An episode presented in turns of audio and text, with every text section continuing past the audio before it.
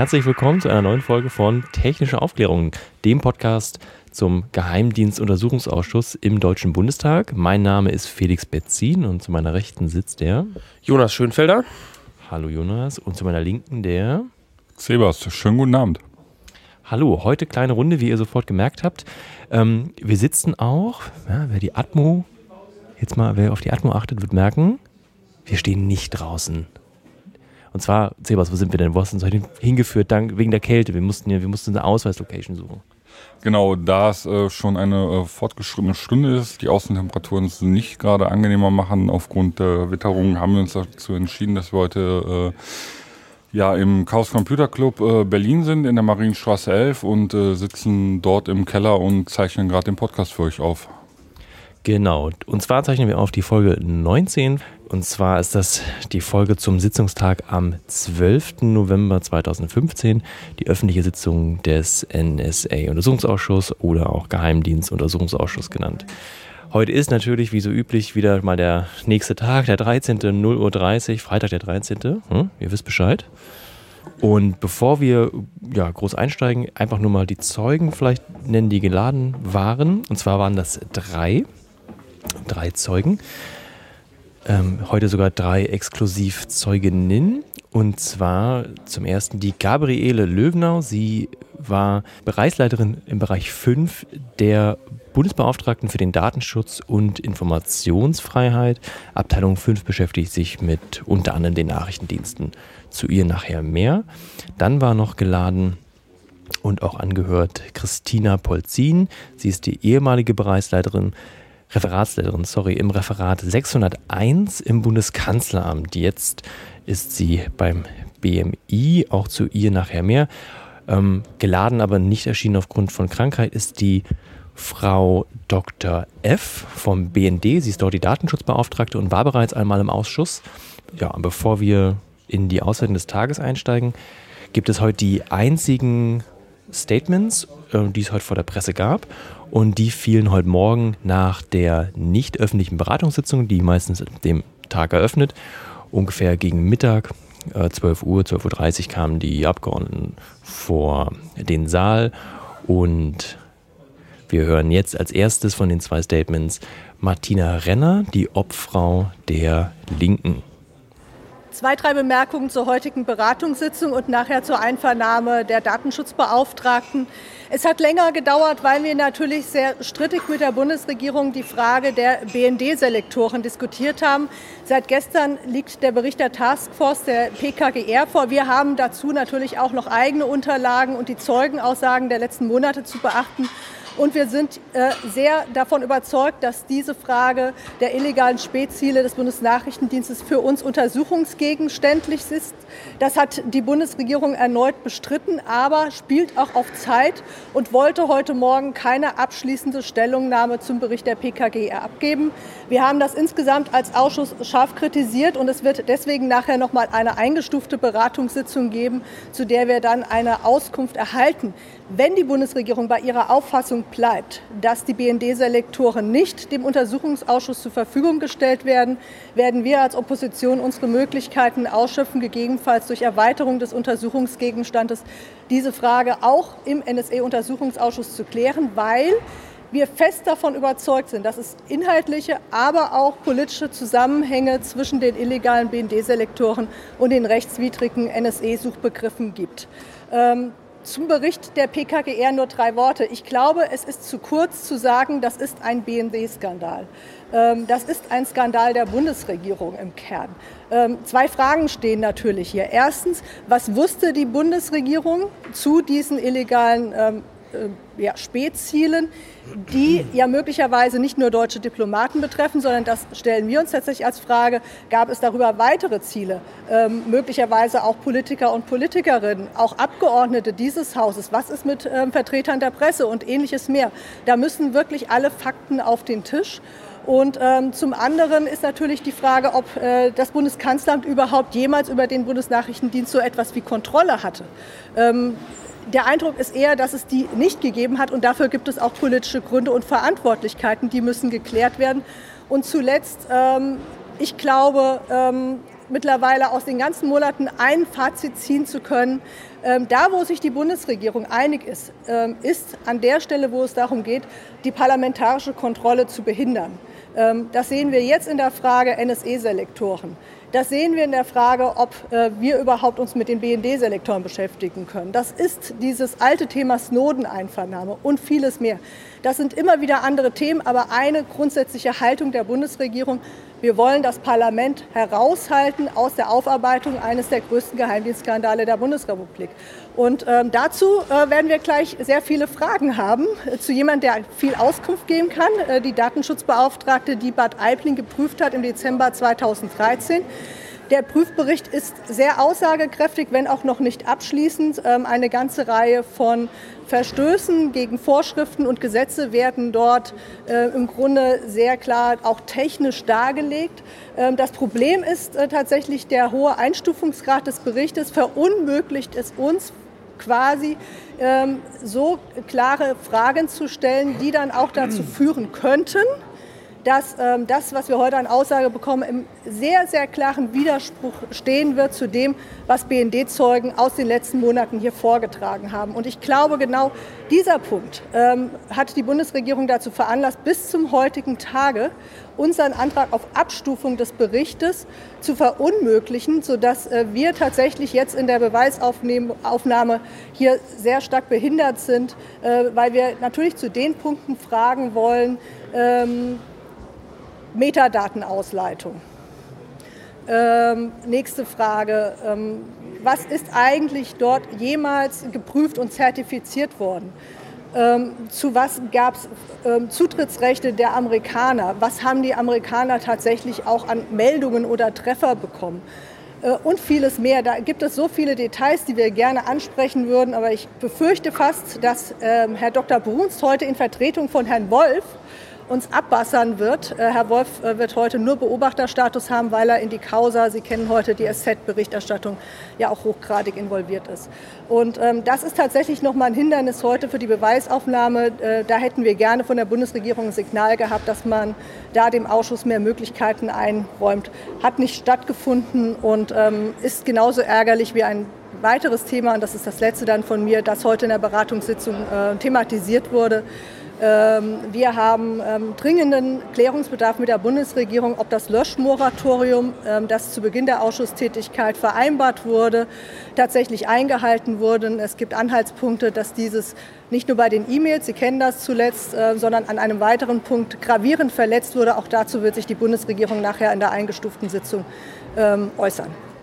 Im Anschluss an dieses Statement hören wir nun Konstantin von Notz. Er ist Obmann der Fraktion Bündnis 90 Die Grüne und das in seiner Einschätzung zur nicht öffentlichen Beratungssitzung.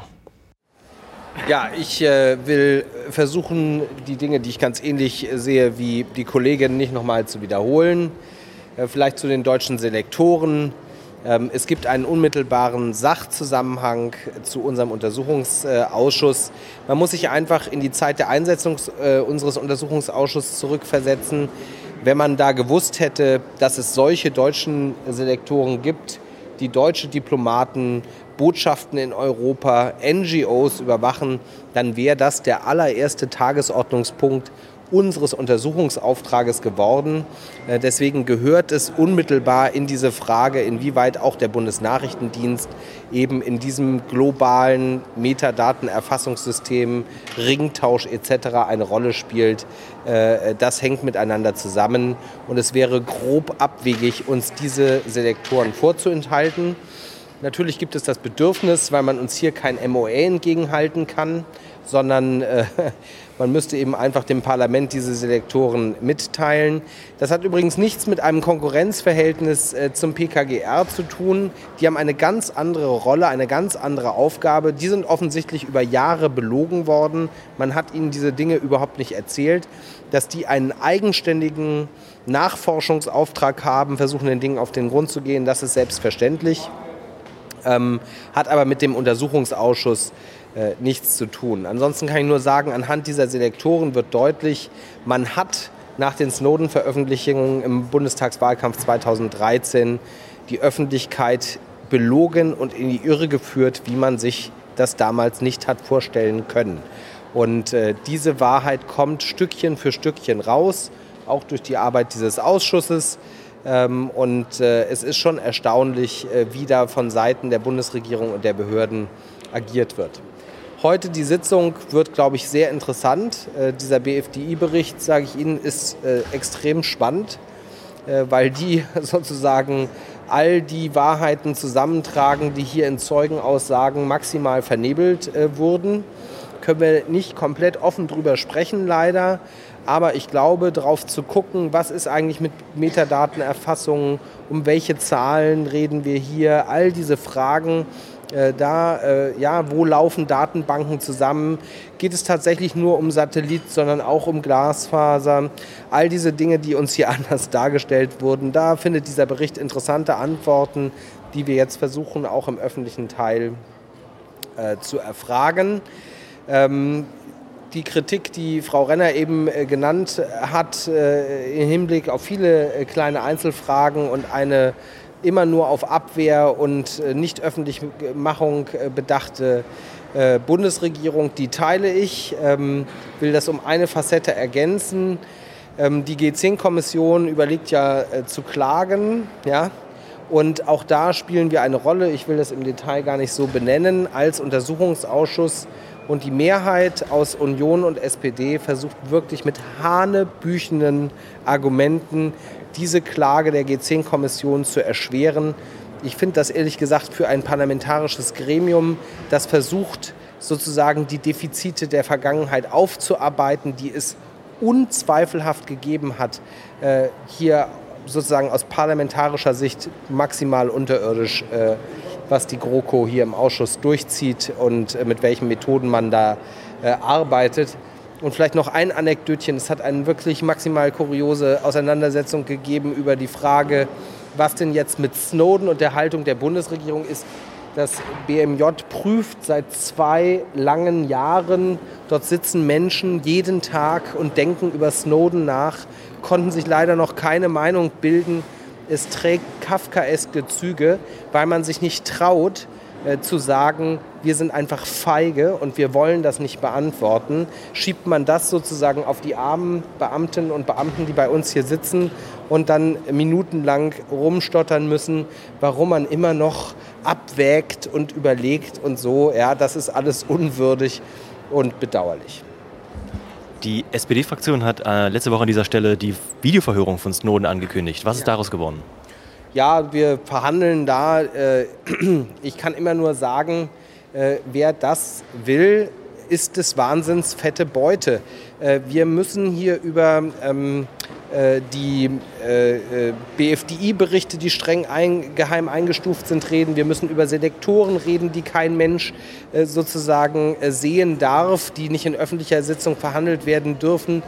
Und die SPD will per Videochat unter den Richtmikrofonen des FSB diese die deutsche Sicherheit berührenden Informationen verhandeln. Das ist abwegig und irre. Äh, wir müssen uns der Frage stellen, warum gönnen wir einem Despoten wie Putin diesen PR-Erfolg, äh, den größten Whistleblower der Geschichte äh, bei sich zu beherbergen? Und warum finden wir, und das sage ich auch in Richtung USA, keinen vernünftigen Umgang mit jemandem, der zweifelsohne gegen Gesetze verstoßen hat, aber der doch auf wirklich gravierende und schlimme Missstände hingewiesen hat? Und dass man da nicht zu einem Ergebnis kommt, was Menschen irgendwie auch nur ansatzweise einleuchtet, ist ein Armutszeugnis, auch gerade für die Sozialdemokratie, die ja gerne äh, an Sarah Harrison Willy Brandt-Preise verleiht, aber äh, äh eben, äh, wenn es ernst wird und wenn es politisch Mut erfordert, äh, dann leider kneift. So, ich muss, glaube ich, rein. Ja. Danke. So, dann herzlich willkommen zurück in der Auswertungsrunde. Beginnen wir doch einfach mal mit ja, der Zeugin 1, die wir heute gehört haben, übrigens auch bis zum Schluss. Also bis zum Schluss heißt die ganze öffentliche Anhörung. Danach folgt noch normalerweise eine nicht öffentliche Anhörung. Diese wird aber oft geschoben, um erstmal die geladenen Zeugen in einer öffentlichen Anhörung anzuhören und die Öffentlichkeit auch nicht permanent rauszuschicken und wieder reinzuholen. Und diese Anhörung lief ziemlich lang, hat wann genau begonnen, Jonas, deine Aufzeichnung? Die, du bist doch da mal so sehr akkurat. 13 Uhr, glaube ich. Etwa um 13 Uhr. Etwa 13 Uhr und wann war sie durch? Um 22.10 Uhr war die Vernehmung dann vorbei. Und das kann man generell, glaube ich, sagen. Heute war so, zumindest für mich, seit ich den Ausschuss ähm, intensiver begleite, so die, der Tag mit den äh, meisten Unterbrechungen. Also es gab eben mehrere namentliche Abstimmungen. Also abends gab es nochmal eine und es gab mehrere Kurzunterbrechungen aufgrund der Zeugen, weil die dann mal äh, auf Toilette mussten, was ja auch verständlich ist. Ähm, aber war einfach so auffällig, dass heute relativ viele längere und auch kürzere Pausen waren. Ähm, aber ist ja auch mal ganz angenehm. Dann kann man sich ein bisschen die Beine vertreten oder mal ähm, in Ruhe was trinken und essen. Genau. Apropos Essen, danke für die Spenden. Sie wurden dann wieder an der Kantine ausgegeben. Genau, und dann ja, steigen wir doch einfach mal ein mit der Frau Gabriele Löwnau vom BFDI. Ich muss dazu sagen, ich hatte so ein paar Termine, war früh da, musste wieder weg, war dann nicht da. Also ich habe nicht so wahnsinnig viel von ihr mitbekommen. Ich verlasse mich jetzt auf eure Einschätzung. Wir hatten ja auch gerade schon unser Vorgespräch. Ja, wer möchte denn anfangen, diese Zeugin auszuwerten? Jonas? Ja, gerne. Oder, oder, oder Zebas? Ja, ja genau. Äh, vielleicht eine kurze äh, Besonderheit. Wir hatten heute den, äh, den Umstand, dass äh, die Frau Löwenau ihren äh, eigenen Rechtsbeistand aus äh, Bonn mitgebracht hat, und zwar ähm, Professor Dr. Heiko Lesch der auch in Bonn mit äh, einer Kanzlei ansässig ist und nicht auf äh, Herrn äh, Eisenberg zurückgegriffen hat, was ich persönlich sehr erfrischend fand heute. Genau, Herr Eisenberg, muss man dazu sagen, ist so der, ja, fast schon so ein Strafverteidiger, der immer dabei ist, weil kein mitbringt, kriegt Herr Eisenberg. So nicht zwingend, aber auf ihn wird oft zurückgegriffen und er fällt manchmal relativ, ja, er fällt manchmal negativ auf, weil er ähm, sich Rederechte einräumt, die ja vielleicht, die ihm so gar nicht zustehen und er da öfter mal von den Abgeordneten darauf äh, hingewiesen werden muss. Und heute, ich denke, das war auch dein Einwand, ähm, man hat eigentlich gar nichts von dem Rechtsbeistand gehört persönlich oder was ja eigentlich auch so gedacht ist, dass er nur den Zeugen berät und nicht das Gremium. Ja, genau. Also die, die ähm, Runde, sage ich mal, ähm, derer, die Einwände bringen, war heute sehr äh, kleinlaut. Sowohl ähm, der Rechtsbeistand, der mit war, als auch ähm, die Regierungsbank hat sich heute enorm zurückgehalten, was zu einem sehr guten Redefluss beigetragen hat und auch der äh, Fragekultur äh, durchaus zuträglich war, dass wir zum, zwischenzeitlich sogar die Situation hatten, dass äh, Parallelbefragungen stattgefunden haben, obwohl die ähm, CDU-Fraktion ähm, ähm, hinsichtlich der Befragung dran war, wurde auch von den, von den äh, Obleuten der Opposition mitbefragt und äh, es war ein sehr angenehmer Redefluss heute im, im, im Ausschuss, meines Erachtens nach, zu spüren. Genau, und um vielleicht dann jetzt direkt mal ähm, zu, zu dem zu kommen, was die Zeugin heute gesagt hat, oder vielleicht nochmal einmal zurückgegriffen, äh, du hast vorhin schon gesagt, Referat 5, ähm, dem gehört sie an beim, äh, bei der Bundesbeauftragten für den Datenschutz. Und ähm, da ist erstmal rausgekommen, dass diese, oder ist wahrscheinlich auch kein Geheimnis, aber das Referat 5 ähm, hat 8,5 Stellen. Äh, eine Leiterin, das ist dann eben die Zeugin gewesen, dann vier Referenten und dreieinhalb Sachbearbeiterstellen, ähm, was also auch für dieses Referat, was eben die nach, unter anderem den Datenschutz bei den Nachrichtendiensten äh, überprüft, ähm, jetzt nicht so sonderlich viel ist. Ähm, genau, und ähm, bevor wir jetzt in die konkreten äh, Untersuch oder die konkreten Prüfungen beim BND ähm, darauf eingehen, will vielleicht Sebas erstmal was dazu sagen, ähm, was überhaupt so die, äh, wie der Ablauf bei so einem Datenschutz abläuft. Also du, du hast ja gesagt, dass, ähm, dass es da eben so eine Reihenfolge gibt, dass halt eigentlich erst ähm, der Datenschutz überprüft wird, bevor dann irgendwas auch eingesetzt wird, aber das kannst du, glaube ich, besser. Ähm, genau, also im, im Regelfall, so sollte es zumindest sein, so schreibt es die Gesetzgebung vor, dass bevor eine Datenerhebung stattfindet, eine Überprüfung der technischen und organisatorischen Maßnahmen zu erfolgen hat. In, in dem Fall halt äh, spricht man ähm, beim BDSG von einer, von, einer, von einer ADV halt, also von der Auftragsdatenerhebung, dass man sich im Vorfeld hinsetzt und die, ähm, die äh, rech rechtlichen Aspekte äh, durchspricht, also äh, warum werden Daten erhoben, zu welchem Verwertungszweck werden diese erhoben? Und äh, welche Auswertungen sollen damit äh, im, im Endeffekt äh, durchgeführt werden. Und im äh, zweiten bespricht man halt auch einfach die technischen und organisatorischen Maßnahmen, die sich aus dem Paragraph 9 äh, BDSG ergeben, wo es dann halt darum geht, äh, welche technischen Maßnahmen ergriffen werden, um halt entsprechend einen, Schutz der personenbezogenen Daten auch technisch in, in in einem technischen Rahmen zu erfassen, dass das auch klar definiert ist, welche Maßnahmen ergriffen werden. Und äh, dies muss halt einfach, äh, ja, ich sag mal, geregelt werden, dass man sich juristisch hinsetzt und äh, die Grundlagen bespricht, welche, ähm, welche Dinge dort zum Tragen kommen wie damit verfahren werden soll und dann auch nochmal äh, technisch das Ganze prüft, dass das sichergestellt ist. Und dafür ist das Referat halt fünf äh, zuständig, halt entsprechend dort äh, die Aufsicht zu führen, äh, auch eben bei den Geheimdiensten, dass das halt umgesetzt worden ist. Wir haben heute halt erfahren, äh, dass aufgrund der dünnen Personalstärke ähm, dies oft halt erst im, im, Nachgang erfolgen kann und nicht, wie es die Gesetzgebung halt vorschreibt, im, im, im Vorfeld passiert die konkreten äh, Überprüfungen, zu der jetzt eben die Zeugin heute ähm, befragt wurde, waren eben die Besuche beim BND, genauer gesagt beim, ähm, bei der BND-Außenstelle Bad Aibling. Das ist die äh, Stelle, wo eben die Satellitenerfassung ähm, getätigt wird. Und da gab es aufgrund oder letztlich auch ähm, hervorgerufen durch die Snowden-Enthüllungen im Jahr 2013, im Juni, ähm, gab es dann eben bei dem ähm, beim Bundesbeauftragten für Datenschutz gab es dann so die ähm, Erkenntnis, dass man den BND vielleicht mal genauer angucken sollte oder beziehungsweise da jetzt mal schneller sozusagen jetzt die Überprüfung durchführen sollte. Und dann kam es eben dazu, dass im ähm, Ende 2013 die erste Überprüfung in Bad Aibling stattgefunden hat. Man muss dazu sagen, diese äh, Kontrollen von, werden äh, vorher angemeldet. Und da gab es dann drei, Kolleg also drei Kollegen von der Zeugin, die dann äh, dort ähm, zur Prüfung ähm, hingegangen sind. Das war zum einen ein Techniker, dann ein Jurist und eine Datenschutzexpertin. Und die haben ähm, sich das vom BND erstmal alles erklären lassen, was da so, ähm, was da so abläuft. Ähm, dazu hatten sie auch nur einen Tag Zeit, was man sich auch vorstellen kann. Bei einem äh, Nachrichtendienst mit so vielen ähm, Bedien Angestellten ist es natürlich ein Tag ziemlich wenig, um das irgendwie zu überprüfen.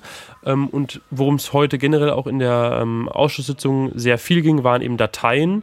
Und beim BND oder generell, das ist glaube ich auch bei der Polizei oft so, da gibt es eben für, wenn irgendwelche Dateien angelegt werden, also sprich irgendwelche ähm, Datenbanken, wo irgendwelche, wo Daten eben gesammelt werden, dass dafür eben äh, sogenannte Dateianordnungen gemacht, erstellt werden müssen vorher, genau. Wir haben heute primär über, über, die, über den Wortlaut der Dateianordnung gesprochen was im Grunde genommen den Paragraph 6 des äh, BND-Gesetzes widerspiegelt, der sagt, äh, der Bundesnachrichtendienst hat für jede automatisierte Datei mit personenbezogenen Daten eine Dateianordnung nach Paragraph 14 des äh, Bundesverfassungsschutzgesetzes zu treffen, die der Zustimmung des Bundeskanzleramtes bedarf. Paragraph 14 Absatz 2 und 3 des Bundesverfassungsschutzgesetzes ist anzuwenden. Das ist also die Rechtsgrundlage, über die wir heute gesprochen haben, nachdem äh, das Referat 5 halt den BND hin, hinsichtlich der Einhaltung überprüft hat. Ich muss ja mal ganz laienhaft einwerfen, dass ich ja bis heute tatsächlich irgendwie noch gedacht habe, ach, die, die BNDler und die Geheimdienste, die können da machen, was sie wollen.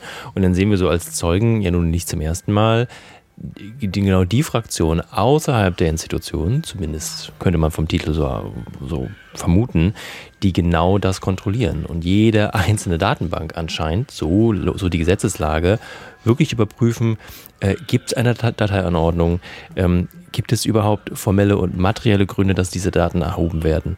Ähm, und ja, wie, wie ist die rechtliche Einschätzung, werden, werden die bestehenden Gesetze eingehalten. Das war vielleicht ist es auch naiv zu glauben, dass das funktioniert. Es ist ja nicht so, dass die, diese Berichterstatter und diese Zeugen wirklich ein dupenreines Zeugnis ablegen können. Es gibt immer wieder kritische Nachfragen. Ähm, jedenfalls war das nur mein Einwand, ähm, dass für mich das interessant zu sehen ist, dass es anscheinend für jede Datenbank eine Prüfung gibt. Aber auch aufgrund von Personalmangel oft hinterher. Und das ist ja der große Krux hier. Was wurde gerade nach den Snowden-Enthüllungen, ich nehme es vielleicht auch mal vorweg, immer dieser Begriff kommt immer wieder, wann haben sie etwas gemacht vor den Snowden-Enthüllungen, nach den Snowden-Enthüllungen. Also wir drehen uns hier ganz oft bei den Zeugen um das Jahr 2013. Äh, Sommer, im Juni äh, kam ähm, Herr Snowden äh, mit seinen Enthüllungen raus. Und dann, da wurde halt sehr viel, und das gilt es aufzudecken, sehr viel rückwirkend noch schnell geregelt, um etwas gesetzeskonform zu machen. So viel mal für den, für den Exkurs und zur Einordnung. Siebas, du hattest gerade einen. Genau, noch, noch einen kleinen Exkurs dazu. Also wie wir heute gelernt haben, ähm, ermitteln, äh, ermitteln die Mitarbeiter des Referates 5 bereits seit 2013. Und ähm, Stand heute ist noch nicht mal alleine nur die ähm, formelle ähm, Berichterstattung abgeschlossen, ohne dass eine äh, materielle ähm, Berichterstattung überhaupt erfolgt ist. Das heißt also, wir haben aktuell nur ähm, den Teil, der, der nur sich mit den juristischen äh, Gegenständen der äh, Datenerhebung befasst, äh, ist bis jetzt der Bericht erstellt worden. Und äh, die technische Auswertung läuft aktuell noch. Und das seit äh, mittlerweile 2013 was äh, aufzeigt, welche Missstände es beim BND diesbezüglich überhaupt geben muss, die wir aufgrund der Befragung leider nicht in, in vollständiger Tragweite äh, für uns wiedergeben können, da uns halt noch die Erkenntnisse fehlen, äh, die durch die Techniker halt einfach festgehalten worden ist. Da wir auch heute wieder nur den, den ähm, den Umstand hatten, äh, eine juristische Anhörung durchzuführen und keine technischen Expertisen zu bekommen von Seiten des Referates 5.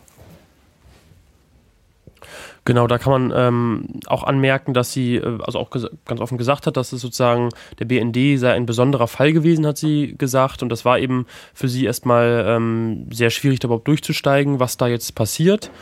Ähm, und genau, die haben dann auch, also haben, ich habe ja vorhin schon gesagt, Ende 2013 gab es dann eben einen ersten Besuch in Bad Aibling. Es gab dann ähm, etwa ein Jahr später, also ich glaube im Oktober 2014, gab es dann einen weiteren Besuch ähm, von, den, äh, von den Mitarbeitern des der Bundesbeauftragten für den Datenschutz ähm, beim BND. Und wie du gesagt hast, gab es jetzt eben diesen Bericht, der jetzt fast fertig ist, aber eben scheinbar noch nicht ganz ausgearbeitet ist. Und jetzt wollen wir vielleicht nochmal genauer über die Dateien sprechen.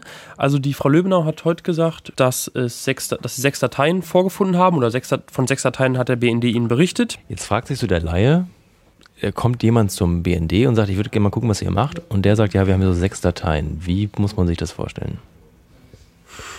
Da fragst du den richtigen. Das weiß ich jetzt auch nicht genau. Äh, eventuell kann das Sebas beantworten, aber davor will ich jetzt nochmal äh, danach haken. Und zwar, es gibt sechs Dateien oder sechs Dateien hat der BND äh, sozusagen angegeben zu haben, äh, für die es ja, wie gesagt, eigentlich für jede eine Dateianordnung geben muss. Und es hat sich aber herausgestellt bei der Prüfung, dass es ähm, eine Datei mit Dateianordnung gab, also die lag schon vor. Äh, bei einer zweiten Datei war sozusagen zum Zeitpunkt der Prüfung, war die Dateianordnung dann, glaube ich, in Arbeit oder wurde nachgereicht? War die, war die, Sach, war die Sachlage zum, zum Zeitpunkt der Überprüfung äh, unklar. Und die, und, das, ähm, und die vier übrigen Dateien hatten einfach keine Dateianordnung. Und im Regelfall ist äh, durch die ähm, erfassende Stelle die ähm, Dateianordnung im Vorfeld zu melden. Das heißt, äh, der BND hat gegenüber dem Referat 5 die Meldepflicht halt entsprechend anzuzeigen, dass eine Datenerhebung stattfindet und äh, diesbezüglich halt eine formelle und materielle Klärung äh, durch das Referat 5 erfolgen muss. Und das hat der BND offensichtlich versäumt in vier von äh, sechs Fällen eine Datei oder eben auch vielleicht auch nicht Datei, äh, um die es dann heute in der Sitzung ging, ist das äh, ist DAFIS. Das steht für Datenfilterungssystem. Das hatten wir in der letzten, Sitz, äh, in der letzten Sendung auch. Da ging es in der Sitzung ja unter anderem um die Selektorenprüfung durch, den, durch die Vertrauensperson Kurt Graulich. Und DAFIS, also dieses Datenfilterungssystem, ist ja eben beim BND ähm, die Stelle, wo sozusagen die Selektoren als auch die damit erfassten Inhalte ähm, auf verschiedene, mit verschiedenen Filtern ähm, sozusagen überprüft werden. Also als Beispiel gibt es dann eben G10-Filter, ähm, dass eben äh, Daten, die der BND nicht erfassen darf, nämlich von Deutschen, ähm, da eben rausgefiltert werden, bevor sie dann äh, genutzt werden oder auch vor allem auch an andere Partnerdienste weitergegeben werden. Und da ging es jetzt eben um die Frage heute im Ausschuss, ob DAFIS ähm, auch so eine Datei ist, ähm, für die es eben eine Dateianordnung geben muss. Und da hat eben die Zeugin gesagt, sie ist ganz klar der Meinung oder der Rechtsauffassung, dass DAFIS ähm, eine Datei ist, für die es eben auch eine ganz normale Dateianordnung geben müsse. Der BND sieht es allerdings anders und sagt, DAFIS sei für ihn ein Zwischensystem und müsse dementsprechend nicht ähm, brauche eben keine Dateianordnung und außerdem hat der BND zu ihr wohl auch nochmal gesagt oder eben ihr versichert, dass die Filterung zu 99,99 Prozent ähm, funktioniert mit dem DAFIS-System und sie ist der Meinung, nach dem, was sie gesehen hat beim BND, ist das eben, also haben, haben sie einfach gemerkt, diese DAFIS kann eben nicht, ähm, kann eben nicht zuverlässig die Daten ähm, rausfiltern. Es ist sogar äh, so, dass die Filterung auf den Ebenen 1 bis 3 nicht 100% sicherstellt, dass G10 umgesetzt werden kann. Also wir haben da noch ein erhebliches Defizit, äh, die G10-Filter alleine zu erfüllen. Genau, und das ist ja auch die Vermutung des Ausschusses aus der Befragung von anderen Zeugen, dass einfach das bestehende System, deutsche Grundrechtsträger zu schützen, nicht funktioniert, wenn man so äh, massiv Daten abgreift. Nochmal zum, zurück zum Thema Datei. Das fand ich heute auch sehr interessant, denn die Befugnisse der Dateianordnung greifen ja natürlich nur für Dateien. Jetzt hat anscheinend, äh, so kam es bei der Befragung raus, der BND versucht, bestimmte tja, elektronische Entitäten einfach mal nicht als Datei auszugeben, weil dann brauchen wir ja auch keine Dateianordnung. Die, allein diese Spitzfindigkeit heute, ist etwas überhaupt eine Datei? Ist eine Datenbank eine Datei? Sind Programme Dateien? Das fand ich auch interessant heute. Äh, da wurde es dann andersrum gespielt, das Spiel. Und zwar ging es um X-Keyscore, gleiche Zeugin, gleicher Fall. X-Keyscore und den Einsatz in Bad Aiblingen, der jetzt mehrfach bestätigt ist und auch durch die Presse bekannt und sie auch nochmal bestätigt hat. Und sie hat das, also sie weiß von dem System, denn auch sie wurde hier als Referatsleiterin gefragt, das Ganze zu bewerten. Und da war die Frage, ja, was ist denn nun X-Keyscore? Ein Programm? Nicht wirklich. X-Keyscore ist eine Datei. Ah ja, dann müsste es ja eine Dateianordnung geben. Ja, mh, hm, schwierig. Ist denn X-Keyscore, wenn es eine Datei ist, vielleicht sogar eine Datenbank? dann könnte man ja nochmal ganz anders an X-Keyscore herangehen. Allein diese, diese Überlegung, ja, nur weil eine Datei vielleicht ein, ein Programm ist, ein Installationsprogramm, klar war es mal eine Datei, aber sobald ich irgendwie Doppelklick drauf mache unter Windows, hm, ähm, was ist es denn dann? Ja? Also das fand ich äh, sehr, sehr spitzfindig heute. Und auch ich, ich denke, auch hier sind wir noch nicht weitergekommen, weil auch die Zeugin verwiesen hat auf, gerade bei dem Thema X-Keyscore, auf die nicht öffentliche Befragung. Das ist halt ihre Möglichkeit, äh, über Sachen zu reden, die sie weiß, die wiederum eingestuft sind. Da gab es einige Fragen und um es vorwegzunehmen, diese nicht öffentliche Anhörung gab es heute nicht, denn nach 22 Uhr und ein paar Minuten hat man sich entschieden, diese Zeugin aus der öffentlichen Anhörung zu entlassen, um dann die zweite Zeugin in öffentliche Anhörung zu hören. Sebas, du hattest gerade noch einen Punkt oder Jonas, wer möchte?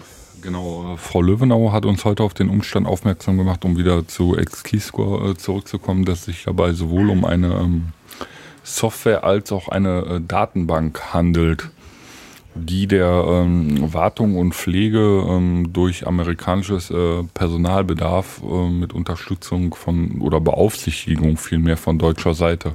Das ist das, was wir heute noch äh, zu X-Keyscore gelernt haben und dass wohl eine Erhebung äh, der Daten in äh, Bad Aibling am Standort erfolgt und dass das System halt äh, standalone ist.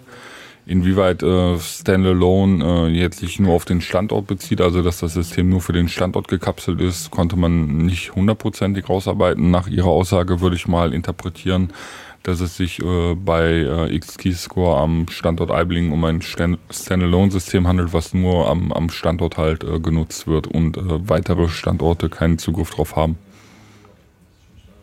Wenn ich mich aber richtig erinnern kann, hat auch sie hier bei Details auf die nicht öffentliche Anhörung hingewiesen, denn sie wurde auch gefragt, ob denn X-Keyscore vielleicht als Programm auf Datenbanken zugreift, die gar nicht hier gelagert sind, sondern unter Vermutung, so einer der Obleute, bei den US-Diensten, die wiederum Informationen über deutsche Grundrechtsträger haben.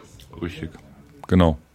Was äh, ich mir allerdings äh, vorstellen könnte, dass ähm, aus X-Keyscore beispielsweise Daten rausgefiltert werden in andere Dateisysteme, wie wir heute gelernt haben. Wir haben ja eine äh, Vielzahl äh, von, von, von Buchstaben heute gelernt, wie V, I, T, Idee, ähm, dass es äh, diese Datenbanken gibt, äh, wo ich mir vorstellen könnte, dass halt eine Ableitung aus X-Keyscore äh, erfolgt und äh, hintenrum über andere Kommunikationswege an anderen Standorten wieder zusammengefügt wird, um eine Weiterverwendung der Daten der generierten äh, zu ermöglichen. Genau, du hast jetzt gerade schon die verschiedenen äh, Buchstaben der Dateien erwähnt. Da gab es eben eine Datei, also der Herr von Hotz hat heute die Zeugin gefragt, was denn die wichtigste Datei ihrer Meinung nach sei. Wollt ihr mal kurz erklären, warum es diese komischen Abkürzungen gibt? Soll ich es machen?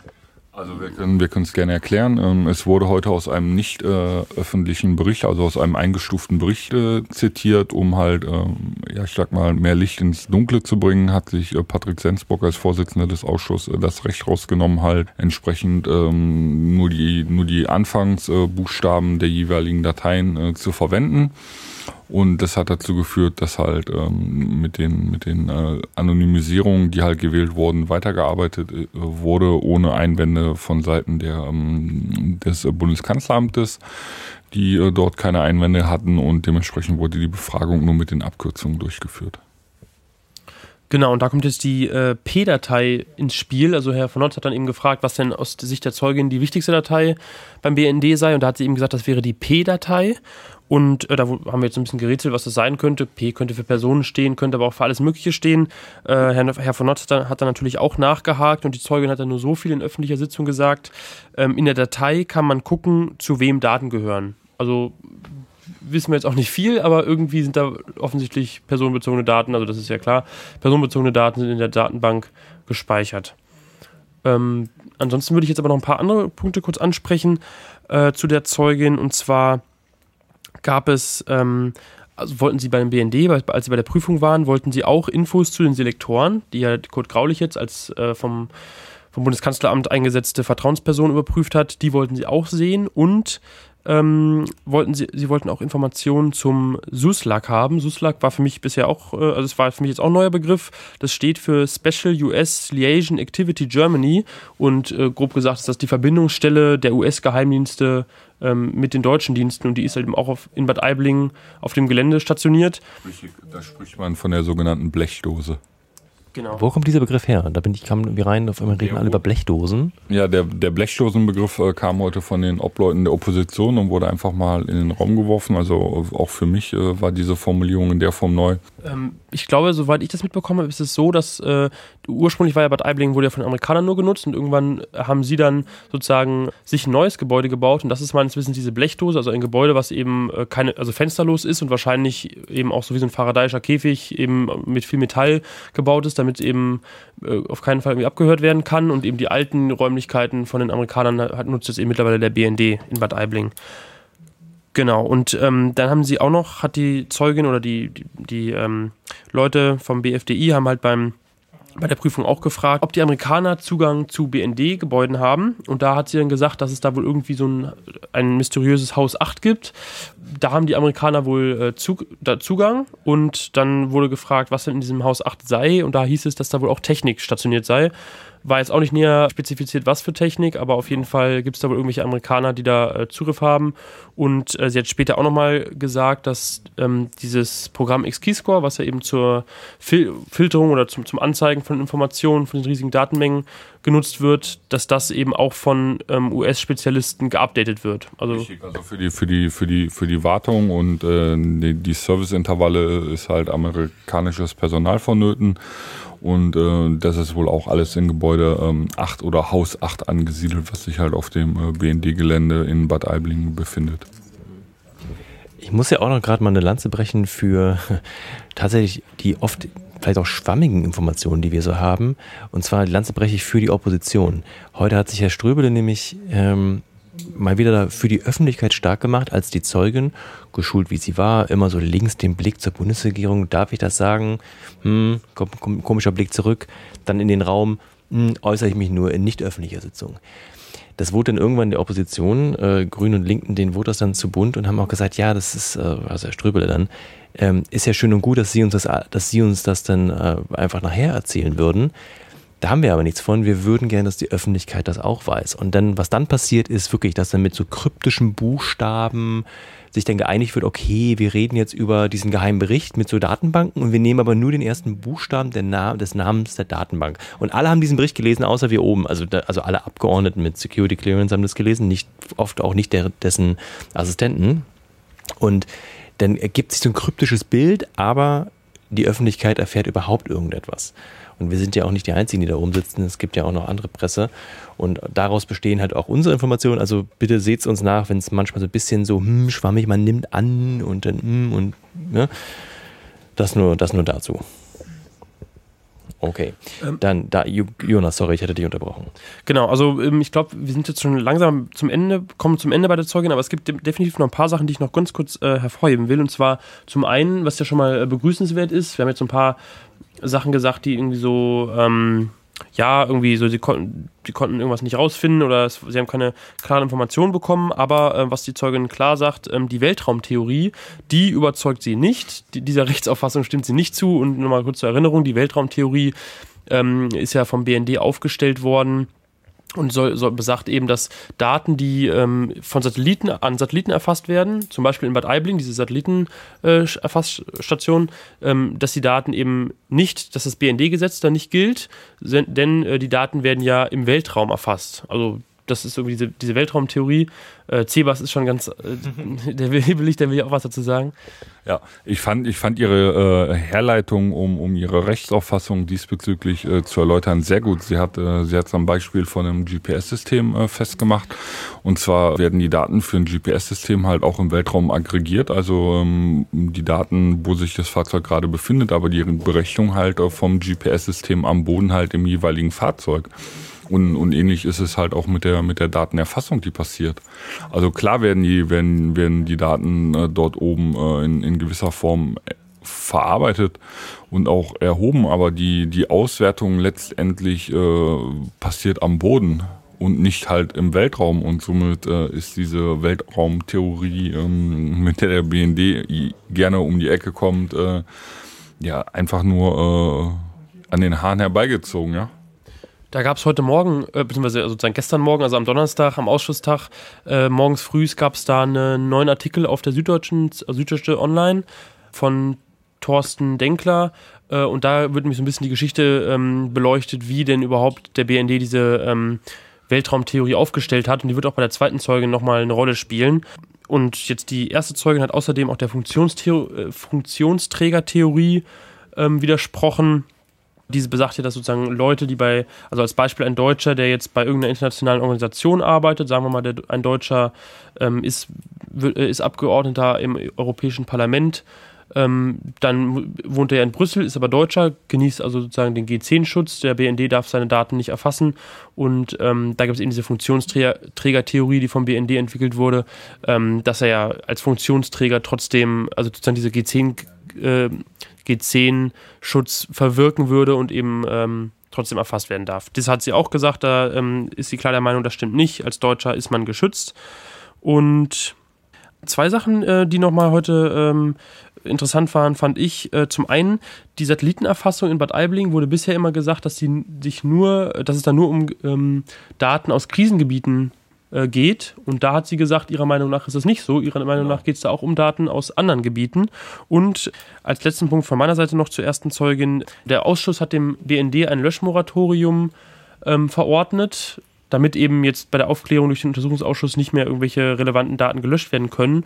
Und die Zeugin hat gesagt, dass es wohl, ähm, seit dieses Löschmoratorium aktiv ist, Löschungen beim BND gab. Da seien zwar nicht ganze Dateien, also nicht ganze Datenbanken gelöscht worden, sondern nur einzelne Inhalte aus, aus, da aus Datenbanken sind halt gelöscht worden, aber das haben wir jetzt ja schon des Öfteren äh, gehört, auch von anderen Zeugen aus anderen Bereichen das halt immer wieder äh, un unvorhergesehen, möchte ich jetzt einfach mal als Behauptung in den Raum stellen, Hust, Hust, Hint, Hint, äh, passieren, ohne, ohne dass es dafür irgendwelche äh, Grundlagen gibt oder äh, Rücksprachen mit dem Ausschuss halt entsprechend. Das passiert meistens ohne Zustimmung oder ohne Wissen oder auch ohne Weitermeldung, dass es überhaupt dazu gekommen ist.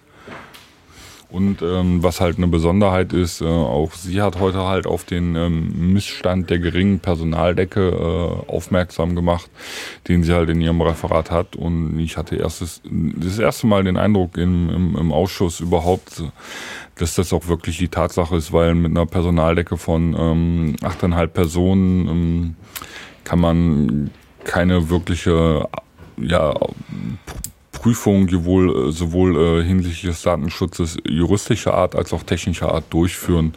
Und da zeigt es eigentlich äh, die Defizite bei den, bei den Kon Kontrollinstanzen, die wir durch, äh, durch ähm, unsere Gesetzgebung haben, eigentlich, äh, wie es, äh, wie es äh, um die Aufgaben oder um die Möglichkeit der Aufgabenwahrnehmung überhaupt bestellt ist. Also man kommt im Referat 5 gar nicht damit nach, die Anfragen, selbst wenn sie im Vorfeld äh, angezeigt werden, zu bearbeiten aufgrund der dünnen Personaldecke. Gut, war das denn soweit alles zur ersten Zeugin? Gut. Ist euch übrigens auch aufgefallen, die ist extrem, ich sage jetzt mal, redselig war und auch vom Vorsitzenden gelobt wurde, dass sie so offenkundig und willig ähm, berichtet. Und ja, sie war, sie war äh, sehr, sehr daran interessiert, transparent und offen über die Arbeit zu berichten und auch über die Missstände bei den Diensten aufzuklären und hat sich halt immer nur in, in gewissen Abschnitten äh, bei der Bundesregierung rückversichert und hat ansonsten äh, meines Erachtens nach äh, sehr souverän, offen und frei gesprochen, auch ohne Kontakt mit ihrem Rechtsstand, Rechtsbeistand zu pflegen.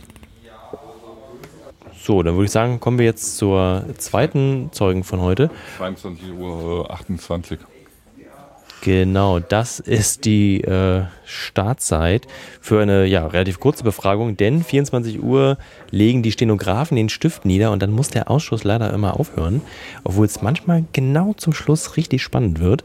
Und so war das äh, meiner Meinung nach mit der ähm, zweiten Zeugin. Die Sitzung wurde also abgebrochen, nicht zu Ende geführt und es steht offen, ob sie nochmal zur öffentlichen und oder nicht öffentlichen Anhörung eingeladen wird die zweite Zeugin. Jonas, möchtest du sie kurz vorstellen? Genau, das, äh, die zweite Zeugin heute war Christina Polzin.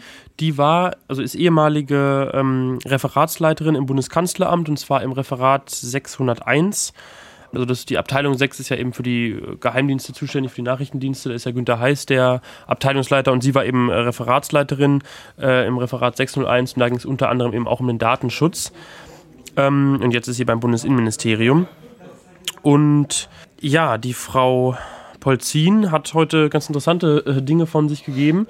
Man muss dazu sagen, also eigentlich so ähm, mit das Spannendste ist, was auch in diesem SZ-Artikel, den ich vorhin erwähnt habe, ähm, vorkommt. Also als 2013 der BND diese neue Rechtsauffassung ähm, erschaffen hat, sage ich mal, nämlich für sich adoptiert hat. Ja, aber ich glaube, die wurde ja da sozusagen auch neu, äh, haben sich ja irgendwie ausgedacht, also dass eben, genau. dass eben ähm, dass eben diese Weltraumtheorie, also dass eben Daten, die durch Satelliten erfasst werden, eben nicht äh, das BND-Gesetz da nicht gilt, sondern eben äh, die im Weltraum erfasst werden und deswegen da gar kein äh, Gesetz gilt. Das wurde eben 2013 äh, diskutiert, weil ja, weil eben der BND gemerkt hat, da ist, könnte es irgendwie Schwierigkeiten geben, da kommen wir auch gleich nochmal genauer drauf. Und äh, die Zeugin, Frau Polzin, hat eben, war damals ähm, in der Position, ein Gutachten dazu zu schreiben oder, oder beziehungsweise sich dazu, dazu Stellung zu nehmen. Und sie hat eben damals sich klar ähm, dem widersetzt und hat gesagt, für sie macht die Weltraumtheorie keinen Sinn, sie stimmt dieser Rechtsauffassung nicht zu. Genau, sie hat halt äh, gesagt, ähm, dass sie das Ganze äh, total abstrus findet und ähm, diese Rechtsauffassung nicht teilt. Und es kam auch recht äh, schnell dazu, dass halt ein Gespräch äh, stattfand zwischen ähm, ihr, ihrem äh, nächsthöheren Vorgesetzten Günther Heiß halt und dem äh, damaligen Präsidenten des Bundesnachrichtendienstes wo es wohl äh, ihrer Aussage nach auch ein recht hitziges äh, Gespräch und äh, Wortgefecht gab, wo sie am, am letztendlich den, den kürzeren äh, gezogen hat und äh, sich dann von ihren Vorgesetzten äh, auch diesbezüglich überstimmt worden ist und man an der Weltraumtheorie ganz einfach festgehalten hat. Genau. Ähm man muss dazu sagen, sie hat aber heute auch betont, dass sie die Weltraumtheorie unter anderem oder eigentlich aus dem Grund ähm, nicht unterstützt, weil sie der Meinung ist, dass die Datenerhebung des BNDs auch jetzt schon durch die bestehenden Gesetze eigentlich kein Problem darstellt. Und ähm, da wollen wir vielleicht ganz kurz die Rechtsgrundlage benennen. Also es gibt eben gibt ja das BND-Gesetz und äh, für diese Erfassung der personenbezogenen Daten äh, ist eben der Paragraph 9 ähm, relevant und 9, Paragraph 9 Absatz 2 ähm, und da geht es eben um die Übermittlung dieser ähm, personenbezogenen Daten an andere Dienste oder an andere Stellen. Ähm, und da wird dann nochmal auf das Bundes, ähm, Bundesverfassungsschutzgesetz verwiesen. Das ist sozusagen, der, das BND-Gesetz verweist einfach darauf, weil dann einfach die, die gleichen Regeln gelten. Und da heißt es also im Bundesverfassungsschutzgesetz, Paragraph 19 Absatz 3, ähm, das Bundesamt für, für, Verfassungsschutz, wie gesagt, BND ist auch gemeint, darf personenbezogene Daten an ausländische öffentliche Stellen sowie an über- und zwischenstaatliche Stellen übermitteln, wenn die Übermittlung zur Erfüllung seiner Aufgaben oder zur Wahrung erheblicher Sicherheitsinteressen des Empfängers erforderlich ist. Und da hat die Zeugin eben gesagt, ähm, na, das ist doch gar kein Problem. Wir haben ja hier die, ähm, es kann ja gut sein, dass die zum Beispiel die NSA eben zur Wahrung ihrer erheblichen Sicherheitsinteressen diese Daten benötigt. Ähm, ein Problem dabei besteht, und das ist wahrscheinlich auch der Grund, warum der äh, BND eben diese Weltraumtheorie erfunden hat und eben nicht ähm, diese Rechtsgrundlage oder eben nicht wollte, dass, dass dieses Gesetz für ihre Erfassung in Bad Aibling gilt. Dann steht nämlich weiter hinten im Gesetz, die Übermittlung ist aktenkundig zu machen. Und ähm, das bedeutet eben, dass eigentlich, ähm, wir haben auch jetzt im Nachgang äh, nach der Sitzung nochmal kurz mit Herrn Ströbele gesprochen, ähm, dass eigentlich für jede ähm, Erfassung von personenbezogenen Daten, die eben dann weitergegeben wird an Dienste, das muss halt eigentlich auf, äh, also notiert werden, alles aufgezeichnet genau. werden. Und das war wahrscheinlich einfach aufgrund dieser schieren ähm, Menge an Daten einfach nicht möglich.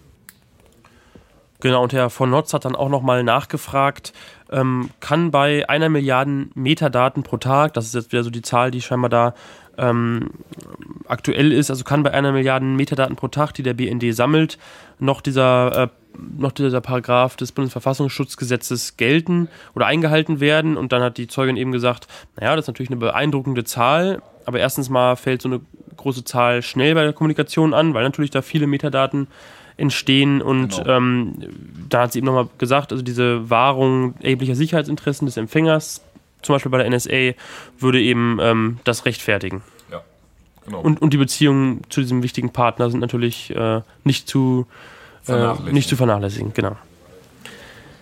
Gut, vielleicht noch einmal zusammengefasst.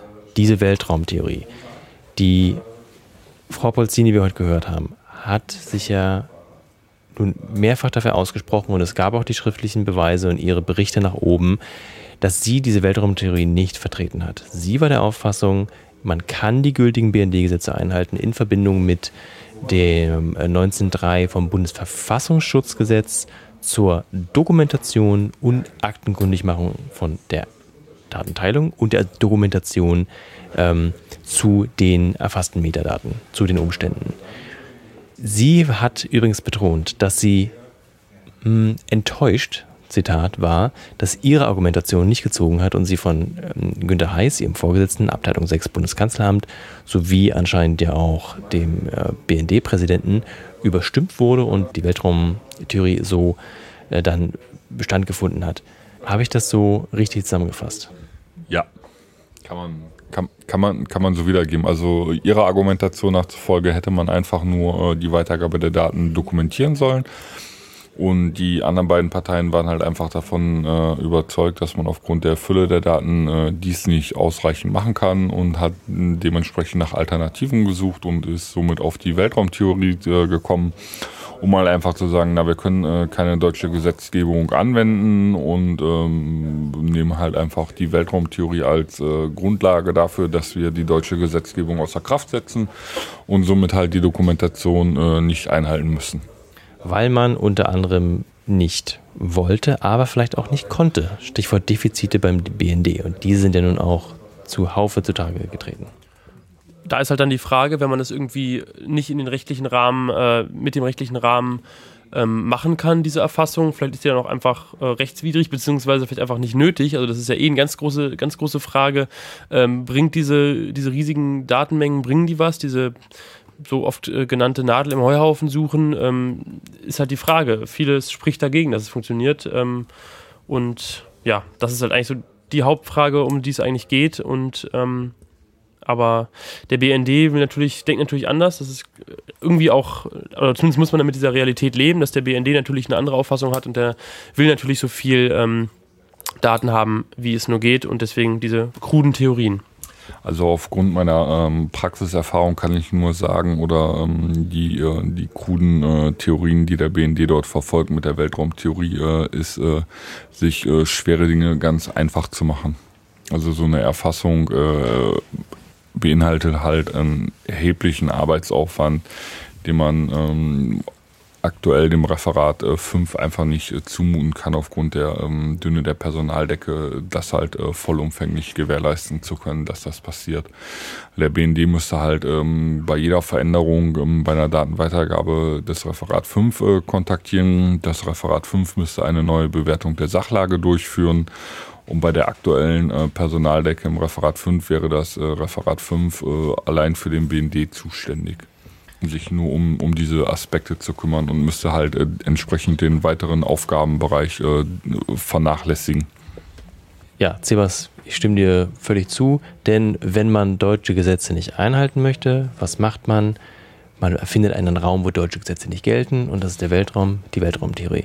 Zack, 2013 und man dachte, man kommt aus dem Dilemma raus und jetzt sitzen wir hier im Untersuchungsausschuss und es bleibt spannend.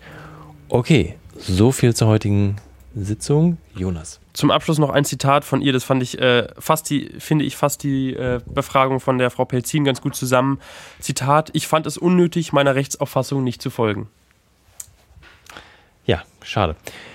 Wir folgen dem Ausschuss weiter. Und zwar Terminankündigung. Wir hatten gerade nochmal geschaut. Hm, nächste Sitzung. Die nächste reguläre Sitzung müssen wir tatsächlich passen. Die werden aber wirklich wahnsinnig kurzfristig angekündigt. Ich weiß es immer nicht. Aber letzte Woche Freitag fiel die Sondersitzung aus. Ähm, diese wurde verschoben auf den 27. November. Ja, wir sind bereits angemeldet. Wir laden euch dazu ein. Geht auf bundestag.de, sucht den Ausschuss und da gibt es dann so eine E-Mail-Adresse. Da kann man Name, Ge Geburtsdatum, Geburtsort hinschreiben und zack ist man angemeldet. Äh, kommt rum, schaut es euch an. Wenn ihr da seid, trefft uns, sagt Hallo. In diesem Sinne, wer Jonas? Ja, ähm, vielen Dank an alle Hörer fürs Zuhören. Vielen Dank ähm, an alle, die uns weiterempfehlen, auf Twitter äh, teilen oder folgen oder sonst was. Und äh, vielen Dank natürlich auch für die Flatter-Spenden. Das freut uns immer wieder und ähm, ja, kann uns eben auch mal dann die, die Mate oder die, das Sandwich oder was äh, im, im Bundestag finanzieren. Vielen Dank. Genau, vielen Dank für die Spenden und eine gute Nacht euch. Bis bald. Tschüss aus dem CCCB. Tschüss. Tschüss.